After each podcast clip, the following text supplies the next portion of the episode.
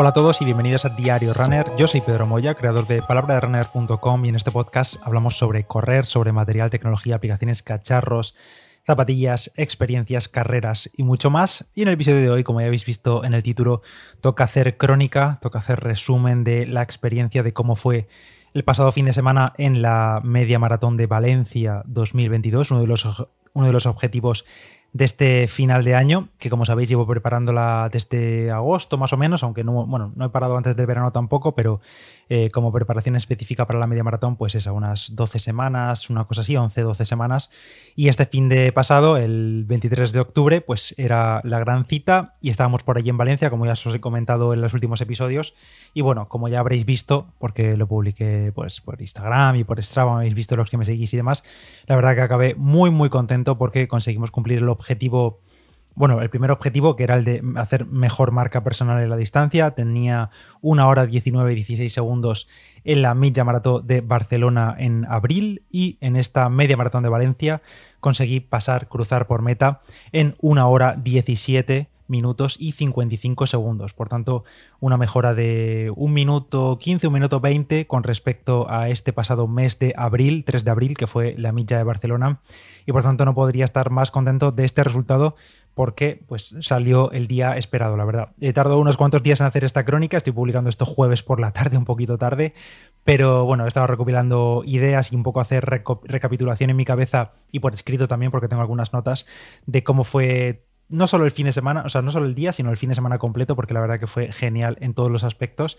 Y eh, bueno, pues eh, la verdad que en cuanto a la carrera en sí a nivel deportivo, pues estoy hiper contento por haber podido cumplir mi objetivo y haber mantenido los ritmos que tenía en mente, aunque la verdad es que no las tenía todas conmigo incluso horas antes de empezar eh, la carrera. Pero bueno, empezando por el sábado, por cierto, fue un fin de semana de desvirtualizar a muchísima gente, muchos amigos virtuales, digamos, que he ido haciendo durante todos estos años hablando de correr y hablando de, pues eso, de deporte y por redes sociales y demás. Una de las cosas buenas que tiene es que, pues en este tipo de eventos tan multitudinarios, es fácil que coincidamos muchos y en esta ocasión, además, coincidimos más de la cuenta, porque la verdad no sé en qué otra carrera vamos a coincidir tantísimos, pero fue un fin de semana, como digo, de desvirtualizar a mucha gente. Eh, bueno, a Roland, que ya lo sabéis, a Adrián, a Rubén, Javi, Joan, Carlos, Ramón, Roberto, Fran, la verdad que eh, me da un poco de pena decirlos todos, voy a parar porque eh, seguramente me olvide de gente y me da mucha pena olvidarme de, gente, pero ha sido un fin de brutal en todos los sentidos en cuanto a conocer a muchos de vosotros y saludaros eh, no solo antes, comiendo y demás, sino también durante la Feria del Corredor, que fui a recoger el dorsal con Mirabai el sábado por la tarde, después incluso el domingo en carrera también, o antes de entrar al cajón, o también eh, incluso después de la carrera íbamos ahí en, motillo de, camino al hotel y pasando un paso de cebra, incluso un chico no, nos saludó, que no sé cómo nos reconoció, la verdad, con el casco y todo puesto, pero de verdad, muy guay todo esto de siempre de poneros cara a muchos y, y de veros completar vuestros objetivos, o incluso mejor todavía algunos que me comentasteis el objetivo que teníais el sábado en la Feria del Corredor y luego el domingo he podido comprobar que efectivamente lo cumplisteis y disfrutasteis muchísimo. Así que por esa parte, más allá del propio resultado de la carrera, la verdad que hiper contento de poder mm, conocer a muchos de vosotros y ojalá se vuelva a repetir pronto. Como decía, el sábado fuimos a recoger nosotros el dorsal por la tarde a la Feria del Corredor. Estaba todo bastante más desahogado porque por lo que vi el sábado por la mañana había más gente, había colas incluso para entrar en el pabellón, digamos, donde era. Bueno, lo típico, también entiendo que la gente va en masa el sábado por la mañana o el viernes, la gente que es más de Valencia eh, ciudad, para intentar quitárselo todo de medio cuanto antes y poder descansar por la tarde. En nuestro caso no teníamos opción, fuimos por la tarde después de comer y creo que eh, respecto a la feria del corredor, que estaba bastante bien, bueno, muy rápido recoger el dorsal y todo en nuestro caso, pero creo que la mayor crítica a la feria del corredor, y yo creo que generalizada, creo que la mayoría opinamos lo mismo, es que eh, la ubicación pues no es la ideal, la verdad. Sacarla a las afueras de Valencia, que te tienes que pegar, dependiendo de dónde estés,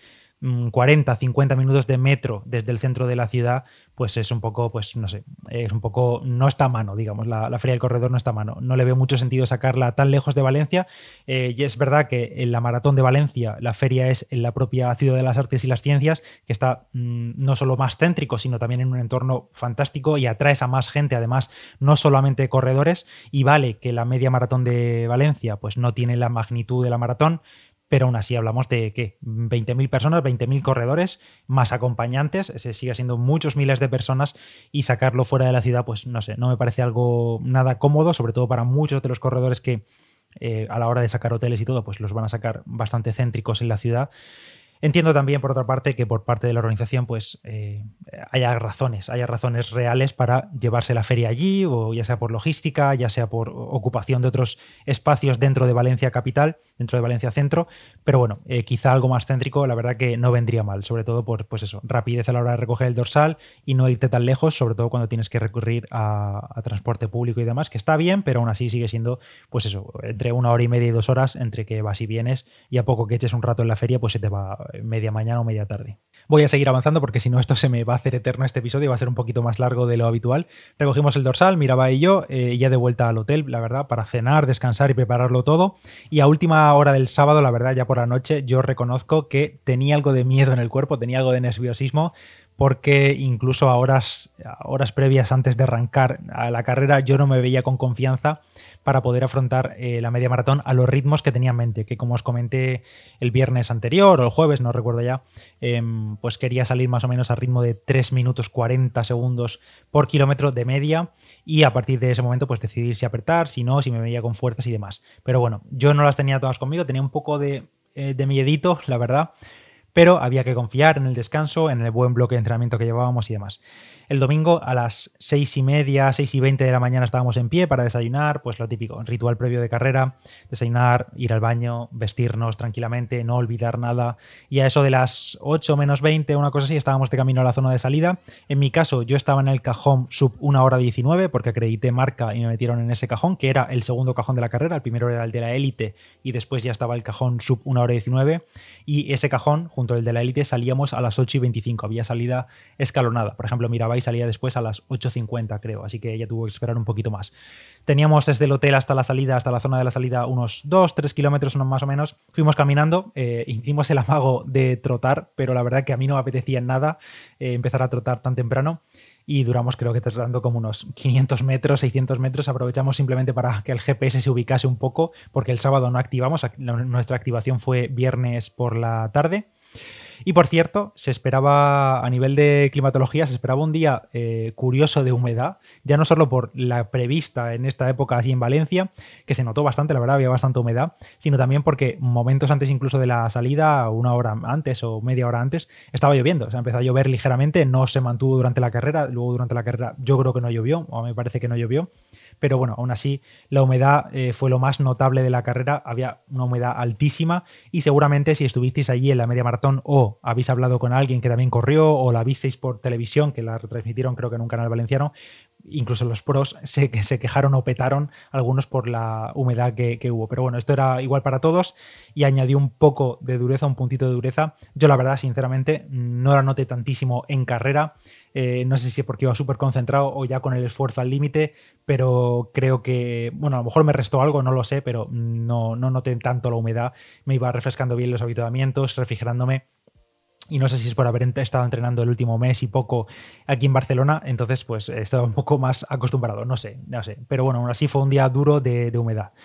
Ya antes de la salida, el último pis, eh, alguna aceleración y poco más. La verdad que calentamos bastante poco. Ya poco más de 10 minutos de la salida, 10-15 minutos, me metí al cajón, que claro, toda la avenida de entrada a los cajones es súper larga, así que ahí, pues, ahí fue donde aproveché para hacer alguna aceleración. Y listo, me metí al cajón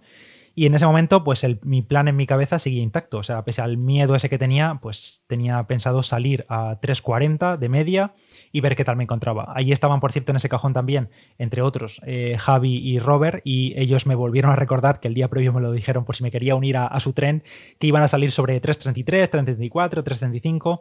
y, pero yo sabía que ese no era mi ritmo que sí, que podría aguantar seguramente ese ritmo unos cuantos kilómetros, pero eran comprar papeletas para petar a mitad de carrera, así que básicamente me olvidé de ese ritmo, les dije que no, que tirasen ellos, y en cuanto dieron la salida, pues yo los perdí de vista casi, vamos, a los pocos metros, ya les perdí la vista entre que cada uno tira para un lado para adelantar, para no tropezar los pies y demás, pues nada, se perdieron y ya está. Yo me mantuve firme en mi plan de inicio, que era 3.40. Y un pequeño inciso aquí, y es que tuve una mini crisis al iniciar la actividad en el reloj, Llevaba el Apple Watch Series 7, como os llevo contando todos estos meses que lo llevo utilizando como reloj principal, con Street conectado, con el pulsómetro óptico conectado, que llevaba el Calendar HRB500, como os comenté en la previa.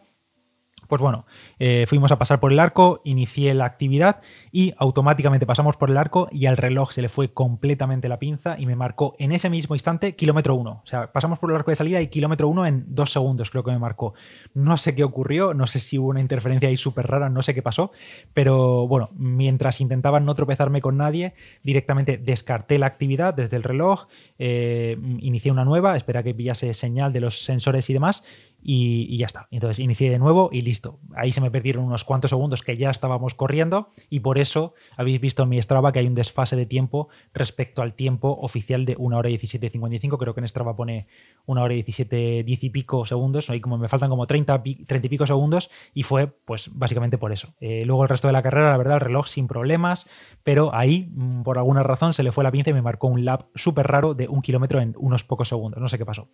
Bueno, primeros metros para encontrar mi sitio y ya puse el modo crucero, no iba siguiendo a nadie, iba simplemente, pues eso, ritmo crucero, fijándome en el reloj y sobre todo los vatios, que era lo más constante, a 3.40 aproximadamente y con los vatios de referencia que era sobre 310, 315 vatios, 315 ya era demasiado, 310 era más un ritmo ajustado a ese 340, porque al final como era todo llano y demás, pues más o menos era ese ritmo constante. Me configuré, por cierto, el reloj una nueva pantalla de datos para llevar durante la carrera en la que en esencia era la misma pantalla o casi igual de la que utilizo habitualmente para entrenar, pero con números más grandes y sobre todo podía poner números más grandes porque quité, me quité de la vista el pulso, el dato de frecuencia cardíaca, no quería saber nada de él durante la carrera, ya lo vería y ya lo vi después de la carrera y menos mal porque seguramente al verlo durante la carrera, ver esos números me habría un poco cortado y habría levantado un poco el pie porque tuvo un pico máximo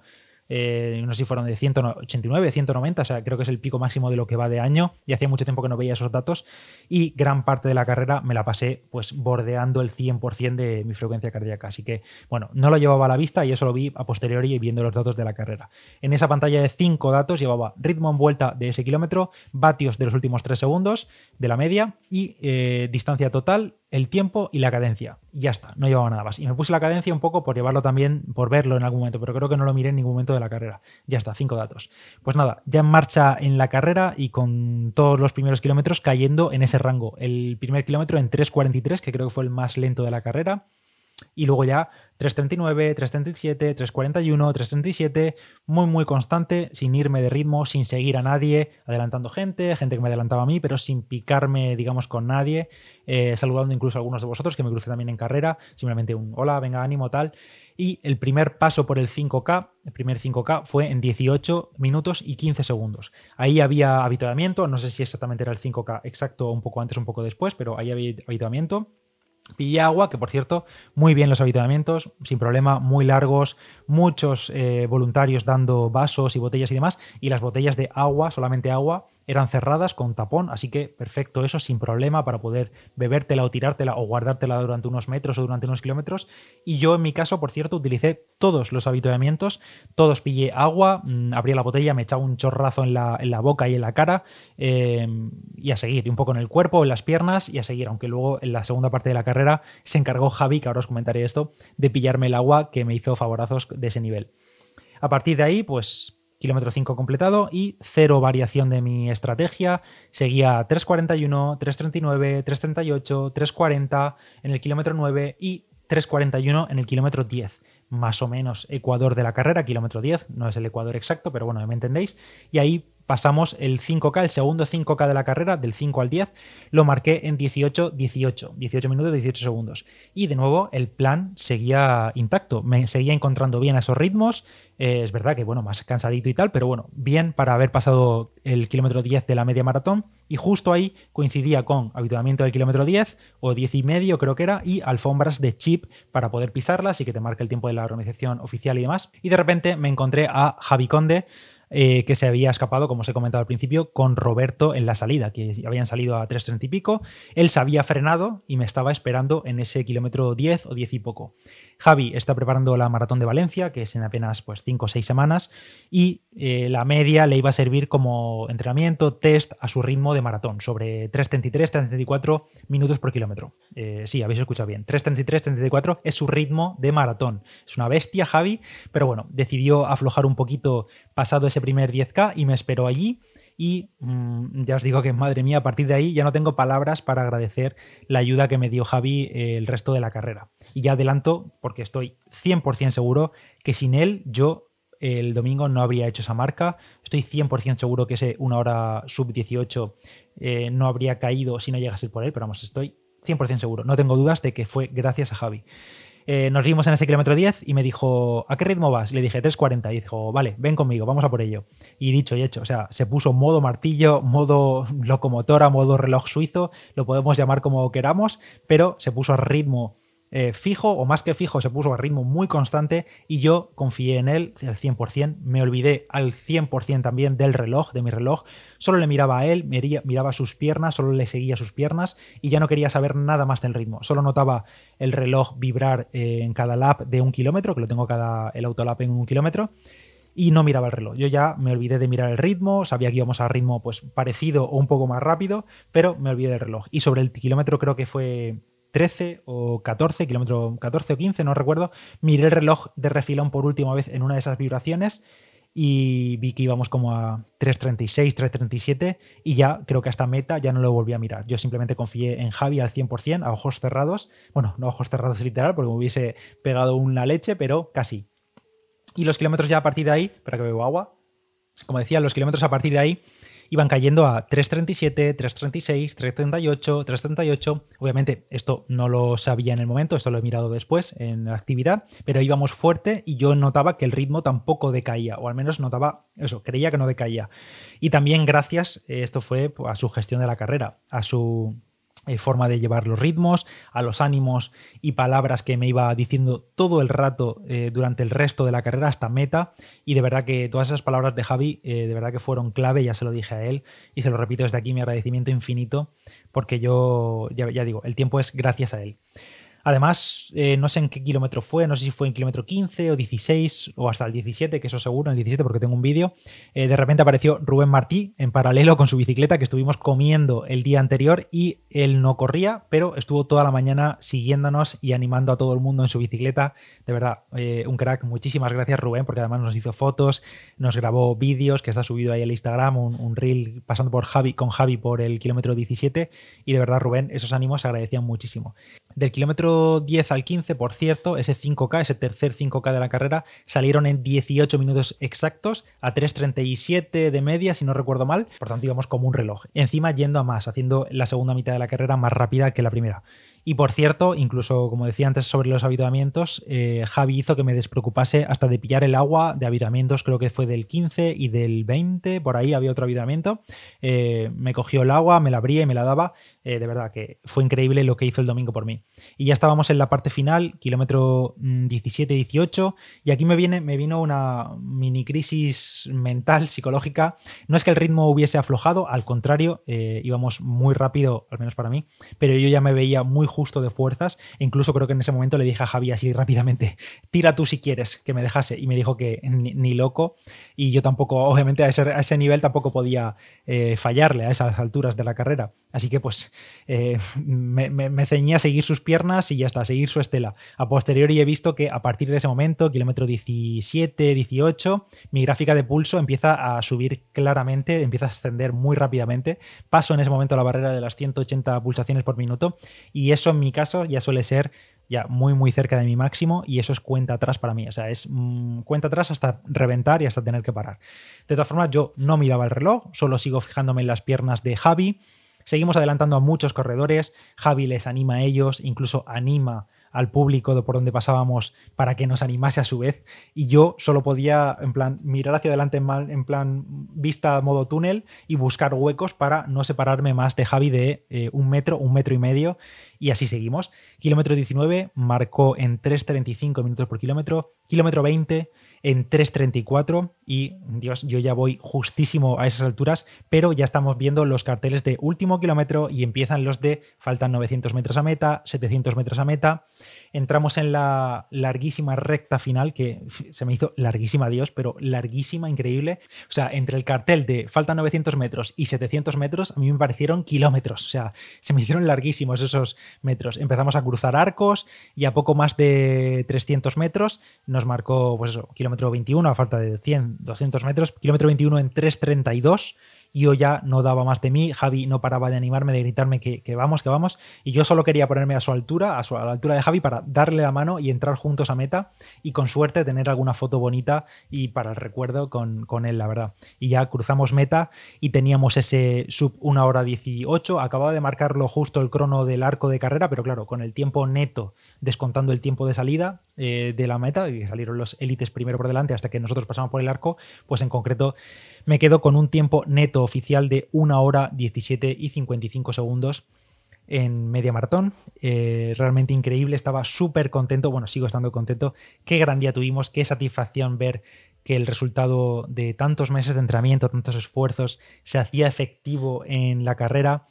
Que la verdad que, como comenté el jueves o el viernes anterior, si no hubiese ocurrido, si me hubiese pasado pues algo, no sé, eh, pues lo, que decíamos, que la humedad te meta un bofetón en la cara y por lo que sea tienes que bajar el ritmo, pues tampoco habría pasado nada, pero por suerte salió el domingo uno de esos días que todo cuadró, que no hubo molestias, ni contratiempos de estómago, ni nada, ni caídas, ni nada, y que encima me encontré a mitad de carrera un salvador en el camino y me lo hizo todo más fácil. O al menos Javi fue el culpable de no dejarme decaer en el ritmo, porque ya os digo yo que de haber ido en solitario en esa segunda parte de carrera o en ese último 5K, estoy seguro que los últimos kilómetros mi cabeza me habría obligado a aflojar un poco y se me habrían ido ahí muchos segundos y probablemente el sub 1 hora 18 habría sido casi imposible de haber ido en solitario. Así que gracias Javi una vez más, estarás escuchando esto, pero bueno, te lo he dicho por mil sitios, yo no sé cómo te lo voy a agradecer, gracias de verdad.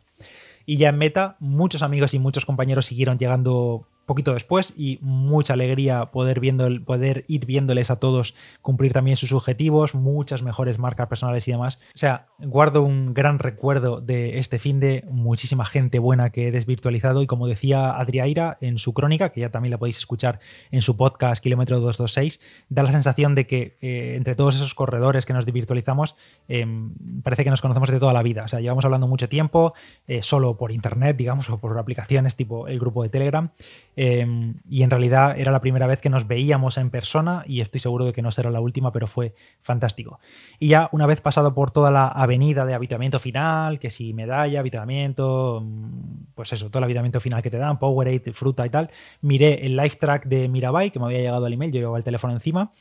y ella iba por el kilómetro en ese momento 16 o 17 aproximadamente y venía haciendo un carrerón a ritmo de 4.40 aproximadamente, o sea, venía haciendo una carrera increíble, no decaía el ritmo y mi mejor opción para apoyarla en esos últimos kilómetros era ir directamente en dirección contraria en paralelo a la carrera, es decir, salir de toda la avenida del avitamiento y ponerme en paralelo a la avenida de, a la avenida de llegada y tirar hacia atrás hasta que me la encontrase. Y como llevaba el live track, pues más o menos veía la posición aproximada de por dónde venía. Y eh, así, con toda la fatiga en las piernas, tiré hacia atrás, que me costaba un montón arrancar a correr otra vez. Y sobre el kilómetro 19, me parece, nos encontramos y ya me enganché otra vez a la carrera animándola hasta meta y ella finalmente se marcó una hora 42 minutos y 30 segundos en su debut en media maratón. O sea, un tiempo increíble, espectacular para debutar que ya hubiese firmado yo en mi día, la verdad. Pero si os parece, esto nos lo va a contar mejor ella misma, su primera experiencia en la distancia, la preparación que hicimos, algún contratiempo también que hubo en carrera que no fue todo perfecto. Pero eso, bueno, os lo cuenta ella próximamente. Y por cierto, no veáis cómo me costó correr esos kilómetros de nuevo hacia ella y después con ella, ya no solo por la fatiga de las piernas, sino porque también eh, justo en las dos zonas de apoyo de los dos pies, eh, más o menos a la zona de los metatarsos, tenía ampollas, o al menos eso creía yo que eran ampollas, aunque finalmente no ha sido tanto ampolla, ha sido más irritación que otra cosa porque ya eh, tres, cuatro días después no tengo prácticamente nada. Sí que es verdad que domingo y lunes la sentía mucho más al andar porque estaban justo a la zona del apoyo. Y eh, ahora os cuento por qué a qué las achaco, porque corrí, como sabéis, con las ASICS Metaspeed Sky Plus, respondieron muy bien, fantásticas, no me arrepiento de nada de haberlas escogido para la carrera, no tengo ninguna queja. Eh, y como calcetines, con los calcetines que llevaba eran los Wong Paul, que los tengo también probadísimos, os he hablado mucho de ellos, los he llevado en anteriores medias maratones, en la maratón de Barcelona también fueron mis elegidos, los, he utilizado en tiradas larguísimas y todo, pero aún así me parecieron estas rozaduras en una zona rara para mí, en los metatarsos, y yo lo achaco principalmente a la humedad, pero no solo a la humedad, porque justo unas semanas antes de la carrera tuve una tirada larga, creo que fueron de 27 kilómetros, me parece, em, bajo la lluvia, literalmente con los pies calados y no me aparecí ningún tipo de ampolla ni nada, pero creo que el culpable principal de esas rozaduras o de ampollas fue que no me ajusté eh, debidamente las zapatillas. Esto es siempre un dilema que tengo los momentos antes de una carrera, me las ato, me las desato, me las noto flojas, caliento, me noto el pie demasiado prieto y siento que a lo mejor después en carrera me va a presionar demasiado eh, por hincharse un poco el pie. Pero bueno, total, que yo creo que me até y desaté las zapatillas cuatro o cinco veces antes de la salida, incluso dentro del cajón lo hice pero se ve que al final me las dejé un poco sueltas y yo lo notaba desde el inicio, pero obviamente ya en carrera no me iba a parar a atármelas y notaba que en cada apoyo pues el pie se me iba un poco hacia adelante, tenía un poco de fricción interna por llevar la parte del empeine un pelín suelta. Y entonces eso, más la humedad que hizo, más la humedad extra que yo le añadía porque en los habituamientos me echaba el agua por encima, las piernas y le caía algo a los pies, me, mojaba y demás, pues eso fue la receta para que tuviese ampollas. Ya digo, eh, no fueron ampollas muy graves, ni me impidieron correr, porque en carrera con el calentón ni me enteré, pero luego ya una vez enfriado y tal, pues sí que eran bastante molestas y ya 3-4 días después ya no las noto siquiera. Y no sé si me dejo algo en el tintero de la crónica de la Media Maratón Valencia 2022, pero no os preocupéis porque mañana, viernes, eh, va otra ración de Media Maratón Valencia, que tengo un preguntas y respuestas preparado. Me habéis hecho muchas preguntas por Instagram, entonces las he recopilado y mañana mismo la vais a tener, a aquí en el podcast publicado. Ese preguntas y respuestas general sobre nutrición, sobre material, sobre sensaciones, un poco de todo, la verdad. Así que para suplir eh, esa falta de episodios de lunes a jueves o de lunes a miércoles casi, pues mañana doble ración y, os comento. En resumen, muy feliz por el resultado de estos eh, esfuerzos, de estos meses de entrenamiento. Han salido ritmos eh, espectaculares para mí, que como ya he repetido en varias ocasiones, eh, jamás creía que iba a llegar yo a hacer una maratón, una media maratón, perdón, en una hora 17.55 o correr la media maratón a 3.40 de media, a 3.38 mi reloj o a 3.42 según la organización, me da igual, pero a esos ritmos en una media maratón, si me preguntas hace unos años, pues te diría que ni de coña vamos. Y ahora no toca parar, toca seguir entrenando. Esta semana la estoy tomando con bastante más calma para recuperar bien, algún esfuerzo pequeñito, intenso y tal, pero recuperar bien, haciendo una tirada larga de cara al fin de semana probablemente para que el cuerpo vuelva a pillar sensaciones. No tengo molestias ni nada, ni sobrecargas de creo de ningún tipo. Así que no voy a parar, eh, que vienen cosas grandes muy pronto que os contaré y bueno, a seguir entrenando y ya está. Me queda en la memoria un fin de semana genial en todos los sentidos, en lo deportivo y en lo personal, habiendo podido compartir momentos y conocer a gente realmente genial y que espero volver a coincidir con ellos. Así que hasta aquí esta crónica de la Media Maratón Valencia 2022. Espero que os haya gustado la crónica. Eh, gracias a todos los que saludé, a todos los que virtualicé, a todos los apoyos recibidos en carrera. Gracias a todos. Espero que volvamos a coincidir pronto y espero Espero que también a vosotros os fuese muy bien la carrera, pese al día duro de humedad que hizo. Y nada más, si queréis ver todos los detalles de mi carrera y demás, lo tenéis en Strava, me podéis buscar ahí como Palabra de Runner. Y Palabra de Runner también soy en Instagram, donde podéis ver fotos y demás. Os iré contando más por ahí. Y antes de despedir el episodio, tenemos sección de turismo de Asturias, que ya sabéis que patrocina el podcast. En los últimos meses he estado hablando aquí en el podcast de muchos planes de turismo activo que podemos realizar por el Principado, como por ejemplo en julio-agosto estuve hablando de la ruta GR109, muchísimos kilómetros de rutas que cruzan todo el Principado de Asturias, también el Camino de Santiago y sus vertientes, sus itinerarios a su paso por Asturias o saliéndonos del senderismo. Estuvimos hablando también en septiembre de muchos planes acuáticos que podemos hacer en las cuencas fluviales asturianas. Durante este mes de octubre, que ya está llegando a su fin, cambiamos de tercio y nos fuimos a descubrir las distintas sendas costeras que nos encontraremos a lo largo de la costa asturiana y que representa uno de los grandes atractivos turísticos de la zona. En total, tenemos a lo largo de la costa de toda la comunidad autónoma casi 350 kilómetros de playas, de acantilados, de cabos, de bosques, de miradores y muchos de ellos se pueden recorrer por distintos tramos de senda litoral. Estas sendas costeras de Asturias forman parte a su vez del GRE9, que es un sendero internacional, oficialmente llamado el Sendero de la Cornisa Atlántica, y que pretende unir ciudades, pueblos y paisajes de interés de la fachada atlántica europea. El Principado de Asturias es además la comunidad autónoma que más recorridos tiene acondicionados y homologados para disfrutar de estas sendas costeras. En la nota del episodio, como siempre, vais a tener un enlace a turismodeasturias.es, donde podréis ver ahí con más detalle más de 15, 16 sendas costeras que se pueden realizar a pie o algunas de ellas también en bicicleta, con sus tracks, sus zonas destacadas, su distancia, tiempo aproximado de duración, digamos, de la ruta en sí y detalles a tener en cuenta y puntos de interés que podéis visitar por la zona. Y en el episodio de hoy os voy a contar la senda costera que va de Navia a Vía Vélez, que son una senda larguita, 21 kilómetros y medio casi, pero de un fácil recorrido, digamos, es fácil eh, el terreno y es fácil de llevar a cabo, simplemente pues que son 21 kilómetros y si lo hacemos a ritmo de senderismo, pues se nos van a ir 7 horas, 7 horas y media tranquilamente. Es un recorrido, como digo, de 20 kilómetros de baja dificultad que comienza en la villa de Navia y deja a un lado el Palacio de Moías hasta la playa de Arnielles. Una vez pasado esta playa, nos dirigiremos hacia el pueblo marinero de Ortiguera y continuaremos hacia el acantilado y a la playa de Afigueira y caminaremos por ahí bordeándola hasta el pueblo de